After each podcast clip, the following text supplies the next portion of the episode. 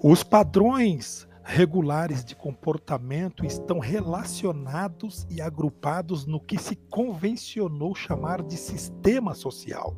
As regras de conduta são mantidas porque os membros do grupo acreditam em sua legitimidade e sancionam sua observância. Toda pessoa desempenha uma função na sociedade e espera-se dela determinados comportamentos. A função refere-se ao status que a pessoa ocupa no sistema social. Status é a posição da pessoa dentro do sistema social e papel é a dinâmica do status. Denominamos processo social ao aspecto dinâmico da interação humana. Todos os processos surgem de interação de forças naturais. A comunicação é fundamental entre os seres humanos. Dela decorrem a formação da cultura, dos grupos sociais e o desenvolvimento de pessoas. A cooperação é a ação coletiva integrada com vistas a um fim comum. Acomodação é o ajustamento a uma situação de conflito sem modificação dos valores interiores. A assimilação presume ajustamento com a modificação interior.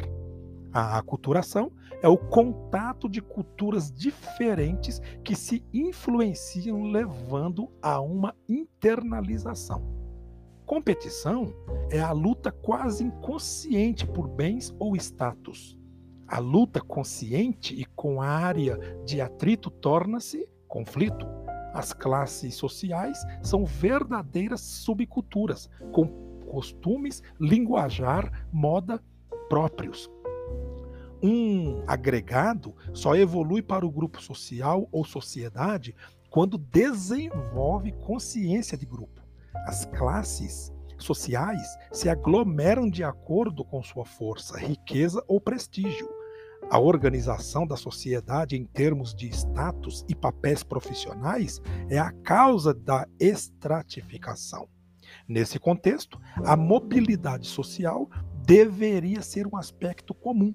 Geralmente, todas as instituições socializadoras contribuem para que o filho de operário continue operário e o filho de executivo seja executivo.